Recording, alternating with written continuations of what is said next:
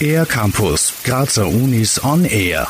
Je früher, umso besser. Ähm, mir brennt das ein bisschen unter den Fingern, weil es das Leben für die Patienten wirklich vereinfachen könnte. Aber das hängt natürlich von vielen, vielen Faktoren ab. Unter anderem auch, ob wir einen Industriepartner finden können, der das dann auch wirklich als Produkt weiterbringt. Die Rede ist hier von einer neuen Technologie, die den Alltag für Menschen mit Typ 1 Diabetes erleichtern soll. Hinter deren Entwicklung steht Thomas Bieber, Leiter der Abteilung für Endokrinologie und Diabetologie an der Med-Uni Graz mit seinem Forscherteam. Vielen Menschen mit Typ 1 Diabetes hilft eine Insulinpumpe dabei, ihren Blutzucker zu regulieren. Der Katheter einer solchen Pumpe muss allerdings alle zwei bis drei Tage gewechselt werden, ein Eingriff, der vor allem für Kinder eine Belastung ist. Durch die Messung des Gewebewiderstands konnte das Team rund um Thomas Bieber nun eine neue Technologie entwickeln, die den Wechsel des Katheters auf sieben oder mehr Tage verlängern soll. Der Forscher erklärt.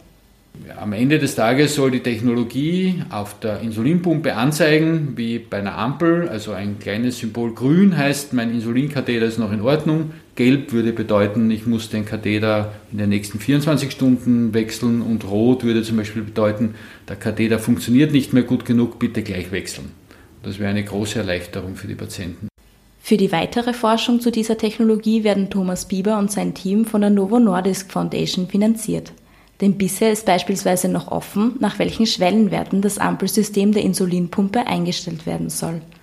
Ziel ist es jedenfalls, die Technologie möglichst bald den Patientinnen und Patienten zugänglich zu machen. Wir sind sehr froh, dass wir für sehr, ein sehr konkretes Problem eine Lösung haben, die den Patienten auch wirklich zugute kommt. Oft ist es in der Forschung ja so, dass irgendwann dann einmal äh, eine Verbesserung für Patienten da sein könnte. Ähm, das ist eines der Projekte, wo es sehr schnell, sehr konkret Verbesserungen geben wird. So Thomas Bieber. Weitere Informationen zur Technologie und dem Projekt gibt es auf der Website der MedUni Graz unter dem Punkt News. Für den R-Campus der Grazer Universitäten Christina Kreimer. Mehr über die Grazer Universitäten auf ercampus-graz.at